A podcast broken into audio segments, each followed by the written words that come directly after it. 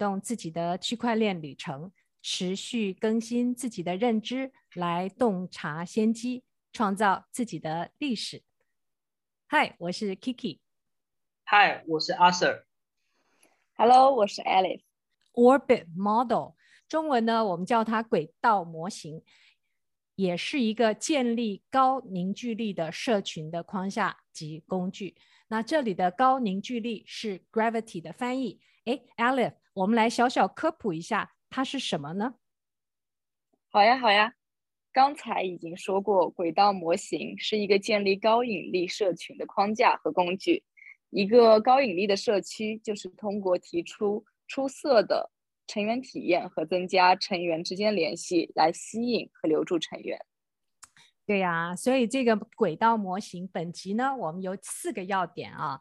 第一个，我们叫引力，也就是 gravity，从社区的层面来衡量成员参与程度的变化。看速度啊，那第二个要点呢是 love，L O V E，也是爱跟热爱，从个人成员的层面上来衡量他们的参与的程度。那第三个呢，我们叫影响圈，英文是叫做 reach，衡量一个成员的影响范围。那再后来，我们来看看由于社区的运作产生的结果的叫做 impact。的这样的一个事件，那 impact 当中呢，我们也会去看看 flywheel，也就是飞轮在当中起的作用，是不是很玄乎啊？我们听起来，所以下头要请我们的一鸣来帮我们解惑一下。哎，一鸣，你知道我们上次在创作者经济，还有去谈 A 十六 Z，也就是 Web 三的一个知名的投资机构啊、都可以听到一鸣的播客哦。那这次我们要请一鸣介绍一下。好的，好的，大家好，我叫王一鸣，然后我刚从中国人民大学环境经济硕士毕业。那我同时也是人大区块链社的一员。那我是从一七年开始关注区块链这个产业，那时候蛮有趣的，就是呃比特币的价格跟黄金的价格出现了一个交叉，所以就从那时候。就对于区块链产业感到比较有兴趣，这样。哇，是我们小小的 OG 一枚耶，有五年的经历，比我们大多数的人都还资深一些呢。在这里说呢，我们要请 Arthur 解惑一下，因为 Orbit Model 听起来的确是蛮抽象的。我们看它，而且中文叫轨道模型，它是什么呢？好的，就是轨道模型，它不止名字很酷，它自己本身也很酷。轨道模型它是用来管理社群的一个算法模型，里面也介绍了一些详细公式，也会把一些具体的算法呃介绍给大家。那这是一个很酷，那请大家继续听下去。嗯，我们的确啊，就。一一一个一个话题来解惑啊，我们首先来看看高引力的社群的框架。所以这个 gravity 我们怎么去去描述它呢？好的，就是呃，轨道模型它可以将这个社群区分成很多个轨道，有不同层级。那呃，跟大家介绍一下，大家可以想象一下，假设我们是一颗星球嘛，那星球是一个社区，那有四个卫星，四个轨道围绕在这个星球上，那就是把社区分成呃四个区块来进行呃运营，那它会有针对不同的社区，呃有不同的管理方式，以及。呃，每个使用者在不同社区也需要经过轨道模型它的算法所算出来分数来评定，呃，每一个用户是在哪一个轨道上，这样。那真正深入到这个 gravity 就是引力这个概念啊，我们刚刚。很形象的可以听到 Arthur 说到，的确是好像那个星球在 脑里浮现，然后周边又有卫星一个一个的。那他们的 gravity 原来是说这个地心引力嘛，重力啊，实际上是怎么把它凝聚到我们的社群的一个比喻啊。那 gravity 我们常常说它是能够吸引社群成员到社群中心的那种能力。那我们怎么去衡量跟定义它呢？好的，引力在这里被定义成为成员参与程度的变化速度。那么一个社区必然会有人离开，也会有呃新的社群人员进来。那呃如何在中间拿捏那个平衡？那引力会在不同成员的变化之间，经过呃轨道模型它的加权算法以及投入程度的变化。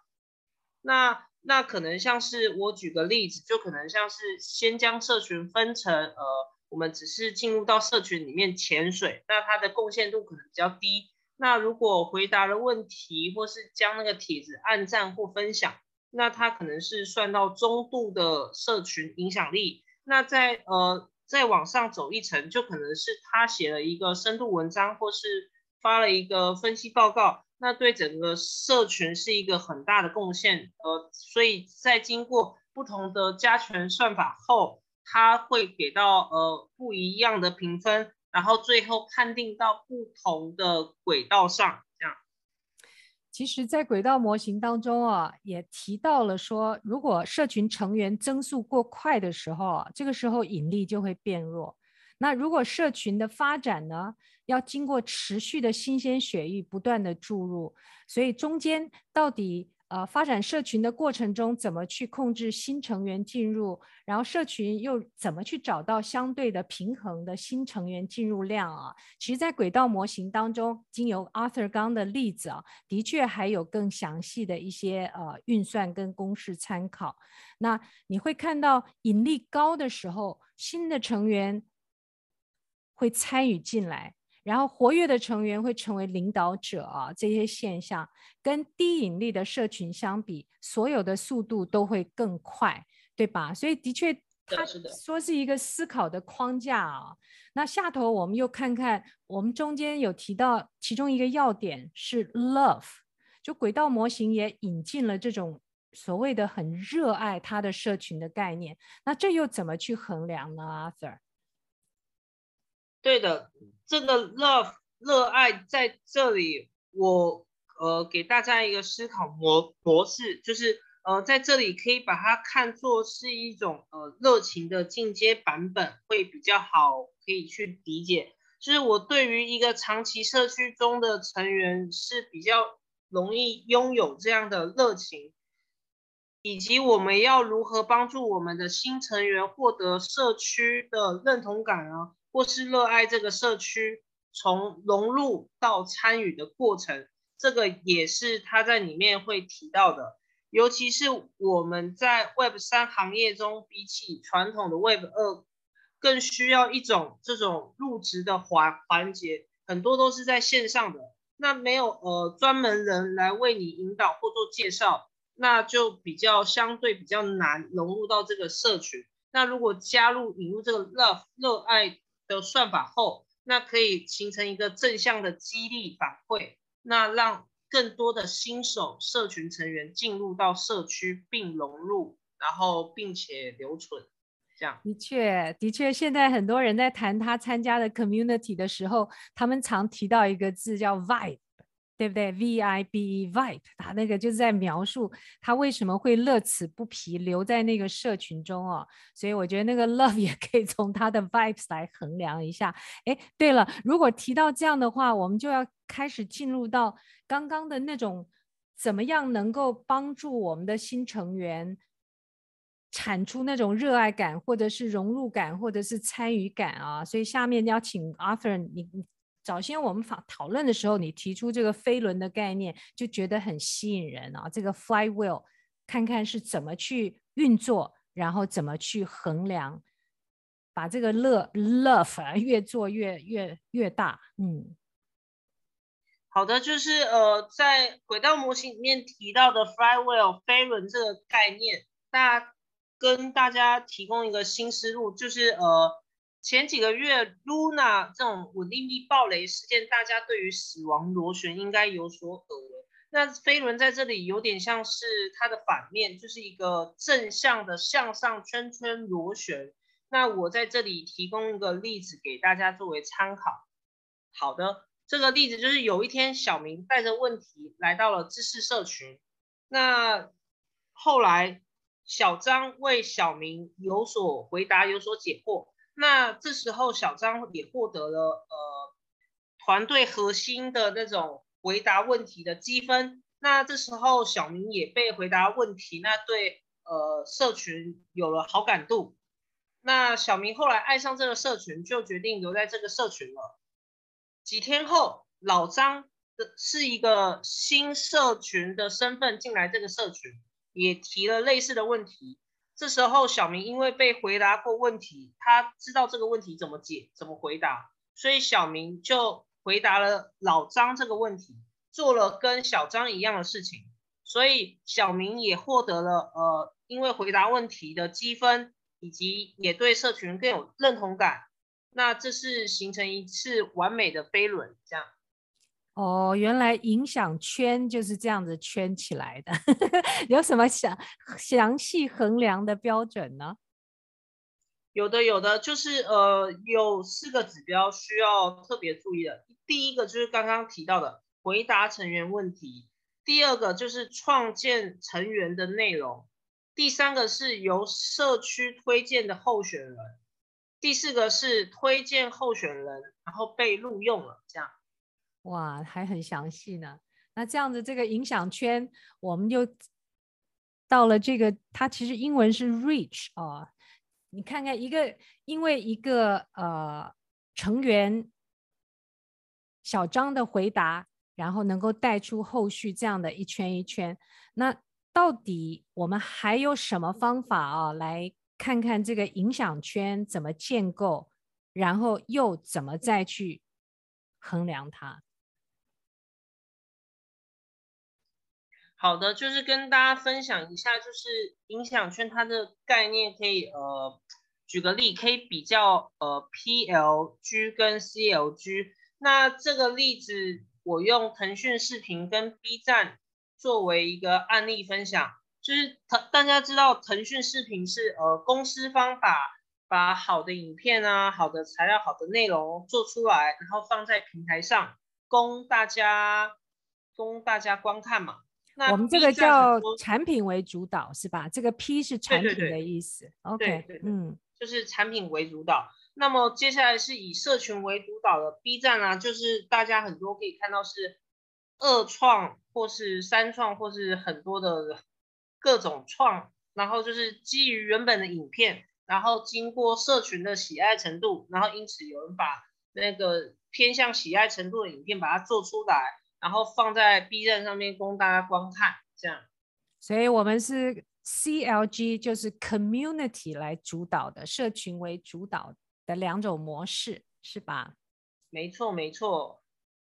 那我们看看一个社群主导的增长，都需要哪些意愿代表产品发言的成员哦，帮助人们学习使用它。也就是在 B 站，大家是怎么去彼此触导新的内容的增生啊？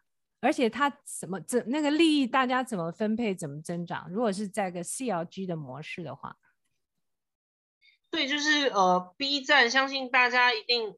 很多 B 站主都会说什么，呃，投币、按赞，然后加分享嘛，就是基本上这三个按钮就是增加在 B 站里面以社区为主导的 CLG 生态里面，呃，来给这种内容创造者的一个正向反馈。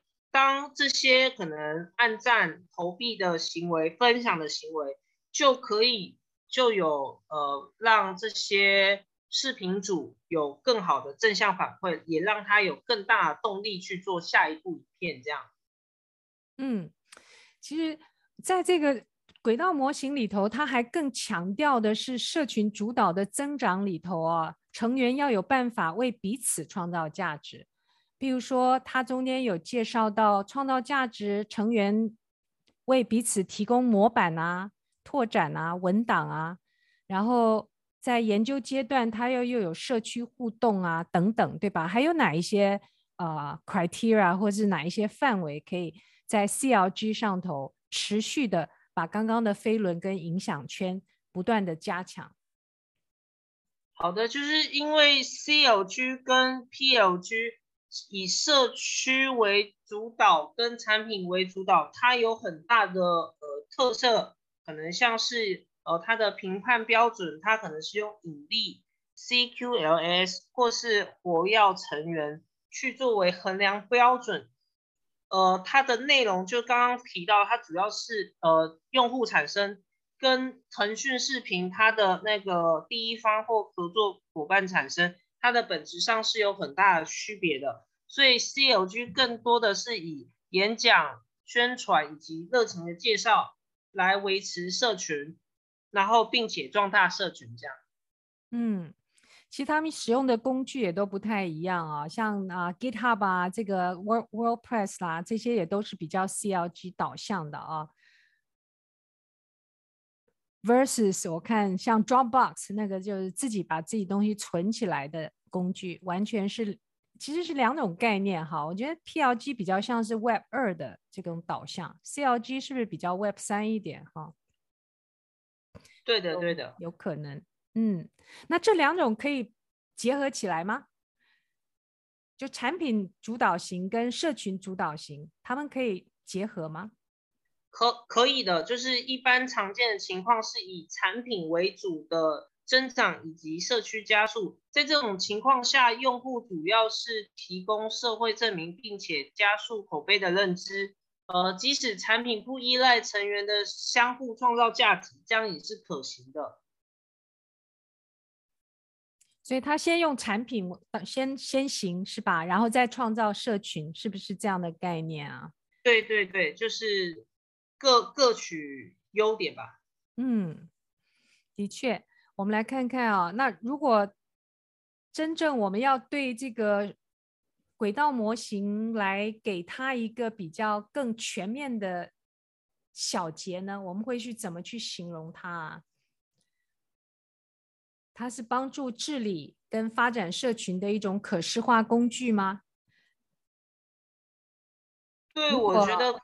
轨道模型更像是有点更量化，去管理这个社群以及这个社群的发展，就是更数字化，就有点像，对，就是有点像公司会有 KPI 嘛，嗯、那社群要更量化的，就可以考虑用轨道模型这种机制去管理，扩大社群影响力。嗯、其实，在道的谈到道啊，DAO 的这种。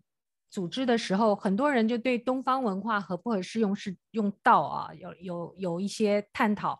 那如果我们把这个轨道模型引到我们的华人社群的管理，或者是更简单，比如说我们这个 CSS 也可以实践一下，校园 VC 也可以都拿来用用啊。你觉得这样的会不会有什么改变啊，或者是变化？我觉得轨道模型这个概念很棒，是很好的参考。那对于社群管理，它有一套的方法以及机制，可以让更多参与者有更好的反馈，来进入这个圈内的轨道上，并且让更多人来这个社群去做出贡献。它的核心的价值观就是把每一件事情都可以有效的量化。那并且可以在之后的改善跟优化，我觉得很多地方都是可以借鉴与学习的。这样，那的确对我们这个东方的管理学来说，更有一些科学性的参考啊。哎，听说它也有一些工具的产生，而且很已经在 Discord 上头已经可以外挂在上头了。是不是我们的听友们大家都要上去这个玩一玩，体验一下？在我们的播客下方呢，也会把 Orbit Model 的一些详细参考链接放在播客下方。所以呢，听友们如果对轨道模型本身，或者是对中国社群的治理有兴趣，我们欢迎大家在评论区或者听友群跟我们讨论。那 Aleph、Arthur，我们也会持续研究这个话题。好，我们今天在这边小结也持续。邀请大家跟我们一起探讨轨道模型，还有新的设计。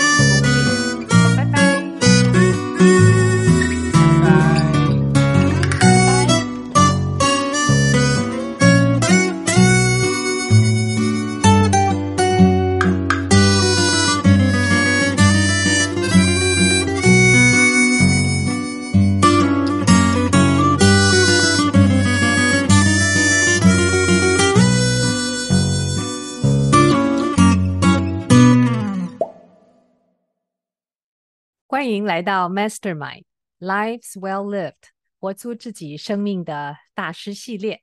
在这里，我们聊聊生活、生命、生涯、专业、创业、志业，也是不羁绊的灵魂汇聚的空间。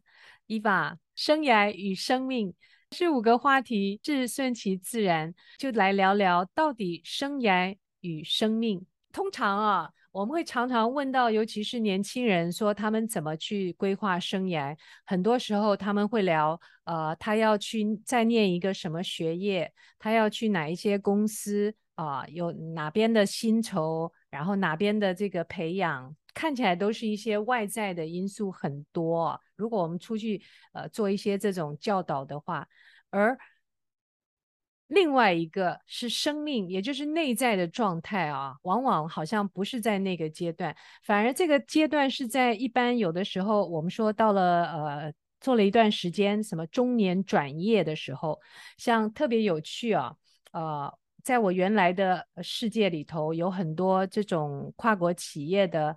啊，中高阶主管到了某一个阶段，他们都纷纷想要去做教练，所以也特别有意思。所以是不是在那个时候，大家生命里头就内在突然有个有个呼唤了？所以我就想聊聊说，这个外在生涯、内在的生命是在生命的某个阶段，我们只追求其中一项，可以吗？呃，其实其实内在的生命跟外在的生涯。事实上，从来没有分家过，从来没有。譬如说，我们从开始进入学校要选志愿，你要选什么科系，将来你要念什么大学，然后你要做什么工作，都跟你的生命有关。你的你这一生的生命，你想要的自我实现。你的使命、你的成就感、你的人生的意义，就跟你去念什么、做什么，然后做出什么成果。如果你做到了，那你就觉得你的生命没有白活，你觉得你一切都很值得。如果你没有做到，啊，即使地位很高、收入很好，很多人觉得人生没有意义。啊，我从台湾到上海，这一生都在。面对很多人谈这样的话题，他的成就很高啊，外在成就很高，创业成功，可是他不知道自己为谁辛苦为谁忙。也有很多企业家把公司交给别人，然后他就去做义工、做志工，那他到底在追求什么呢？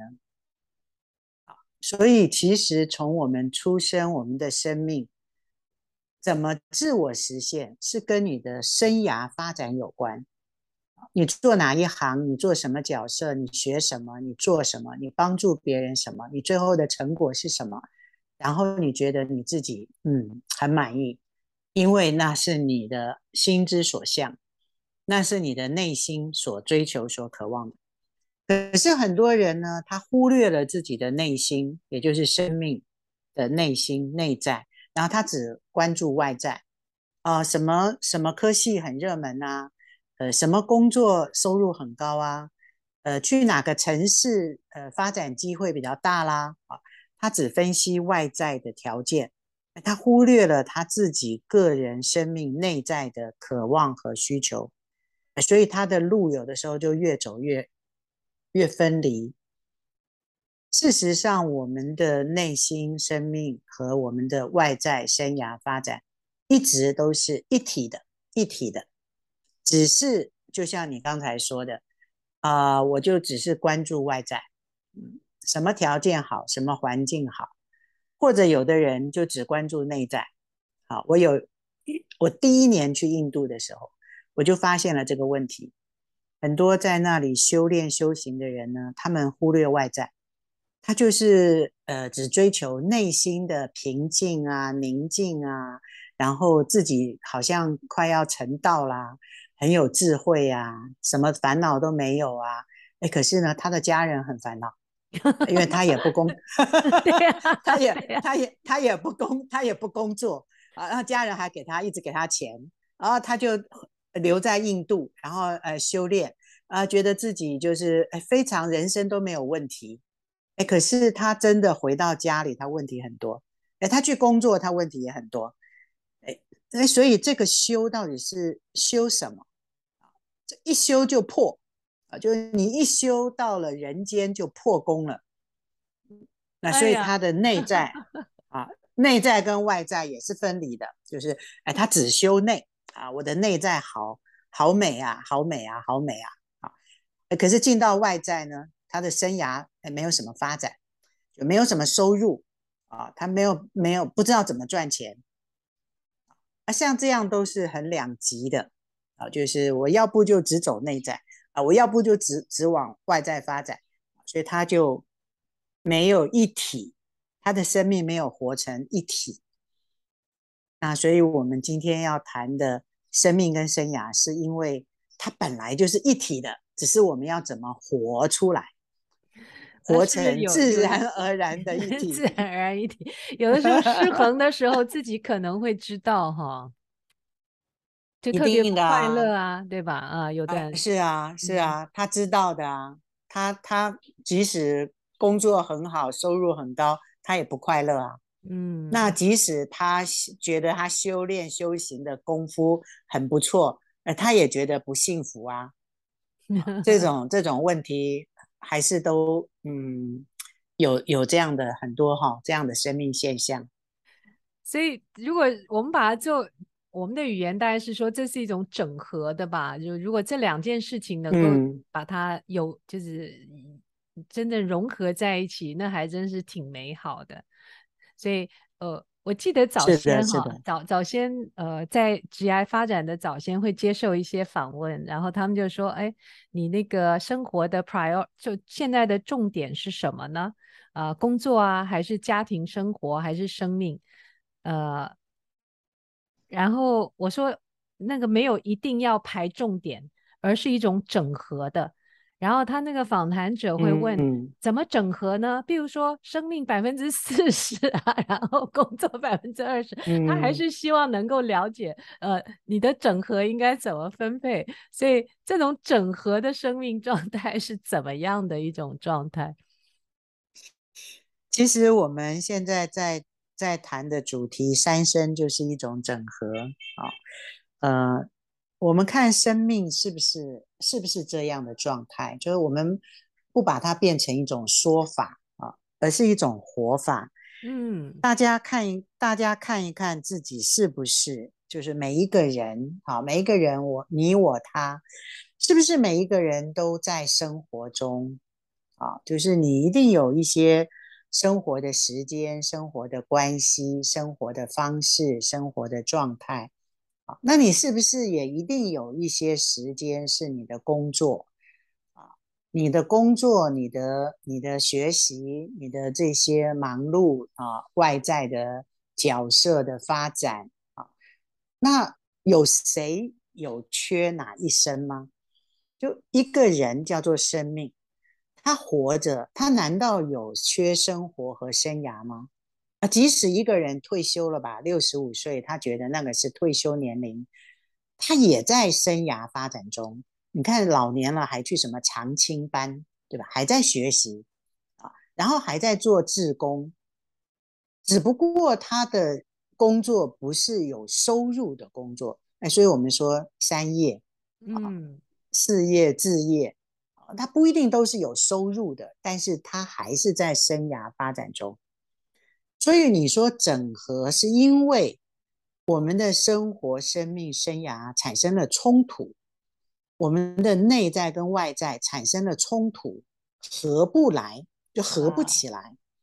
啊，那所以我们要整合，因为它本来就是一个整体，但因为它不合啊，所以我们整合。所以 生命生涯是因为它不合是吗？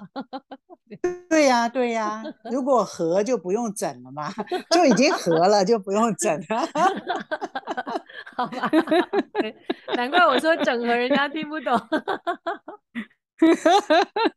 对啊，就已经很合了，还还还整什么呢？啊，对，通常是有不合嘛。嗯。其实你刚刚有提到，我们在聊这集的时候，你说大脑跟内心是合，要是合一的。个人跟组织合一的，的啊，生涯生态合一的。的其实个人跟组织合一这块也是呃，我职涯当中很快很大一块啊，就组织这一块还真的，呃，怎么合还是蛮有学问的、嗯、啊，不一定是学问，他怎么怎么去行为，嗯，对，对呀，对呀，我我们都是天天在面对这样的不和嘛，其实。组织跟个人不和，是因为人跟自己先不和。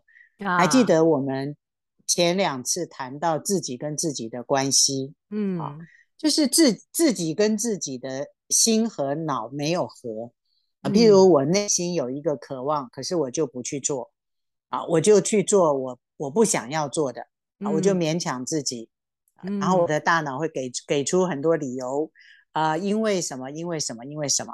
然后，然后我就勉强自己去做了一个我不想要、我内心不想要的。嗯，啊，这个时候我进入了一个组织，嗯，啊，那我的内心因为跟我自己不合，所以我卡卡的。嗯，那我卡住的时候，我也没有办法真正去了解、理解这个组织或者这个领导或这个系统，因为我的内心就有一些卡卡的，我自己也讲不清楚，别人也不了解。那自然而然，久而久之，你跟组织就就是一个嗯，各想各的啊，就你有你的状况，组织有组织的状况。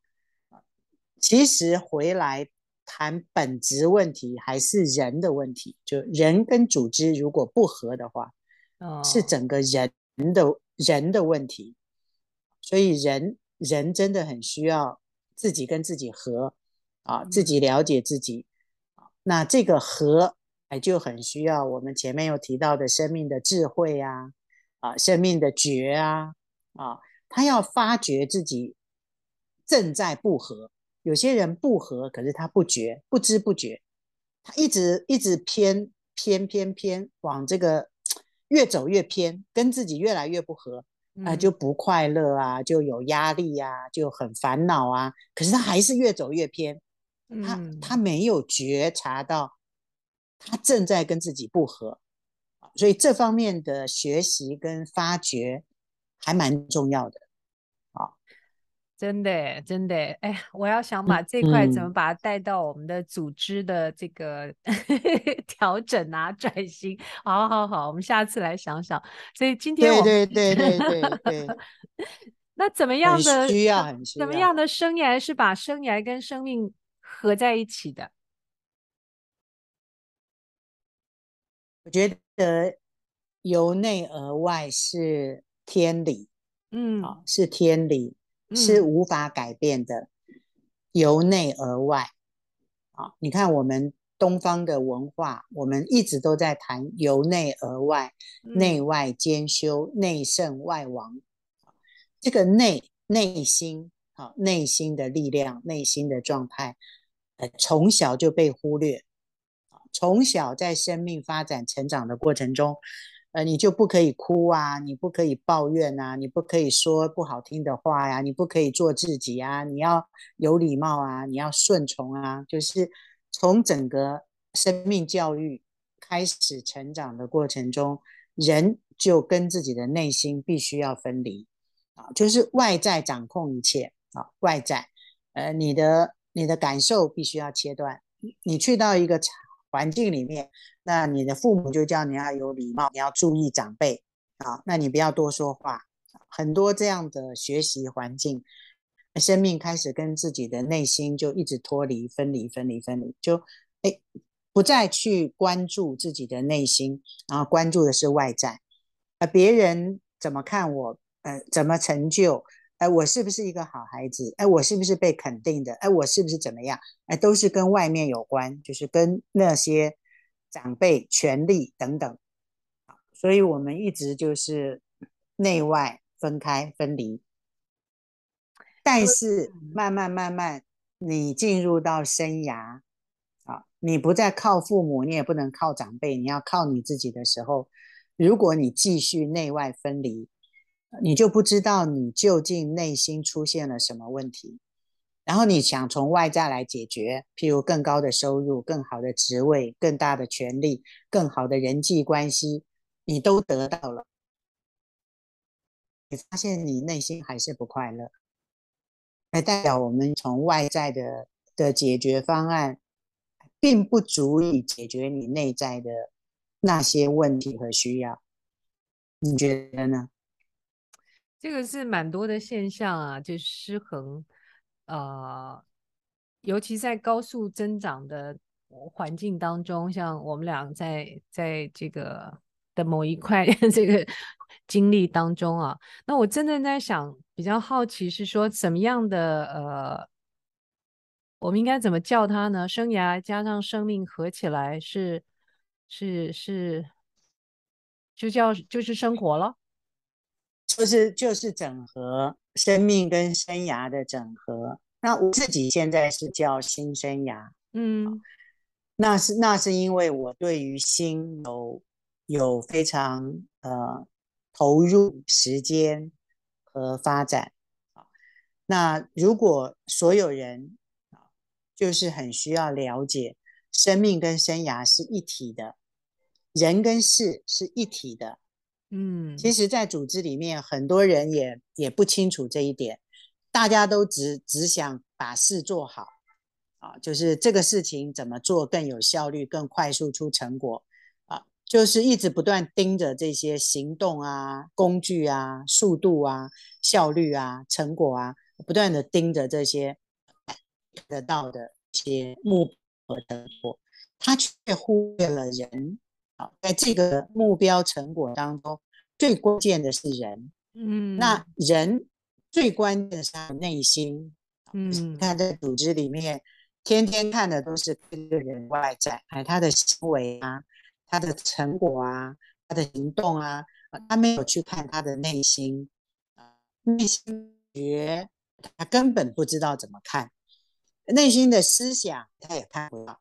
人心的情绪，如果他很压抑的话，也看不出来。所以大家就只看外在这些啊，可以看到的行为跟结果。其实这就已经在分离了，就不合一了，就没有整合了啊。所以个人跟组织要整合，人跟事啊要整合，心跟脑要整合，生命跟生涯要整合。嗯，因为它本身是整体。好，所以如果我们了解它本身就是整体，人跟事是一体的，没有人就没有事。所以你只管事不管人，那你就没有从整体来处理这个成果。所以如果我们在组织里面可以看清楚，这是一个整体，人跟事要同时推进推动，那你就该做整合。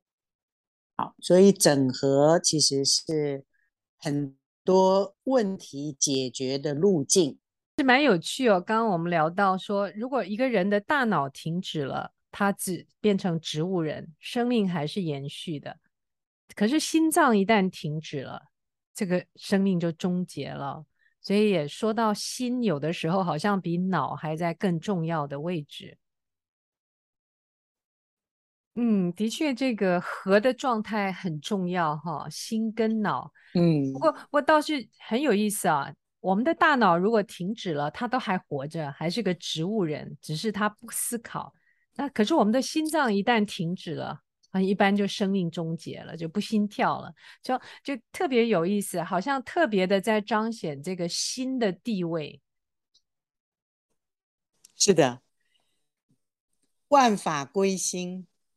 生命的核心就在于心。生命的核心，如果我们之前所谈的智慧、生命的智慧，还有觉，觉，像这个东方心学、道家思想啊，很多都在说这些生命的智慧是回本心、致良知。啊，你看这个。身心灵啊，那些在走在那些觉醒开悟的生命智慧的道路上，心灵心灵，身心身心，嗯，不管你是修身啊、瑜伽呀、太极呀，哎，他一定来到心。那你如果没有从心啊进入灵啊，据说这种灵是啊另外一种问题啊，它不落地，就是很玄很虚。心是我们的核心，嗯嗯，因为心是觉，嗯，心即觉。那如果没有这个心，那你就到不了觉，那你又不能开智慧。所以这个心其实是我们生命中的核心，重中之重。我们修什么都要从心入门，万法归心。有，那所以在在在这个，嗯、对，嗯，你说，我们说如果这样的话，生涯与生命刚刚一直在寻求这个怎么去描述它，好像我们就依心而行，也是一个不错的生命状态啊。是啊，依心而行是生命状态。那行什么呢？你就会进入生涯。嗯嗯，你要行什么？行是你的外在嘛，嗯，那心在你的内在，所以如果你能够依心而行，代表你的生涯发展，你所有的行，不管你的学习还是赚钱，还是成家，还是立业，你生涯中所有实现你生命意义、状态、需求的所有的行行动行为，都跟你的心相连，那不管你的职位高低，不管你的收入多少，不管你在哪个行业，你会是快乐的，因为你依心而而行。就是我们的快乐不是由外在来决定的，是由我们的内心，内心啊。所以，我们如果可以一心，这是生命内在，而行是我们生命的外在，它本身不就是一体的吗？心行心行，嗯，它是一体的，听起来不错。那就让大家都一道一心而行喽。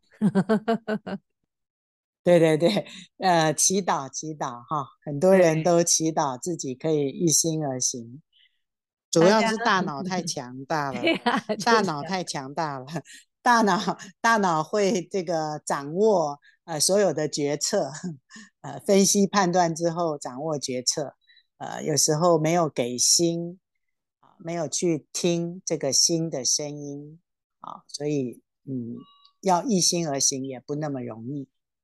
就是啊，所以所以今天是跟大家分享了第四个啊，我们的五个话题当中第四个，生涯与生命依心而行的生命状态。啊，所以各位听友也期待我们的第五个话题在下一集。那同时，我们也在播客下方啊留下一些联系，可以请听友们聊聊你想要后续听的话题，让我们持续跟大家一起依心而行。好，祝福祝福祝福祝福，这是最美。最美好的生命状态，下回见，嗯、下回见，嗯，拜拜，拜拜。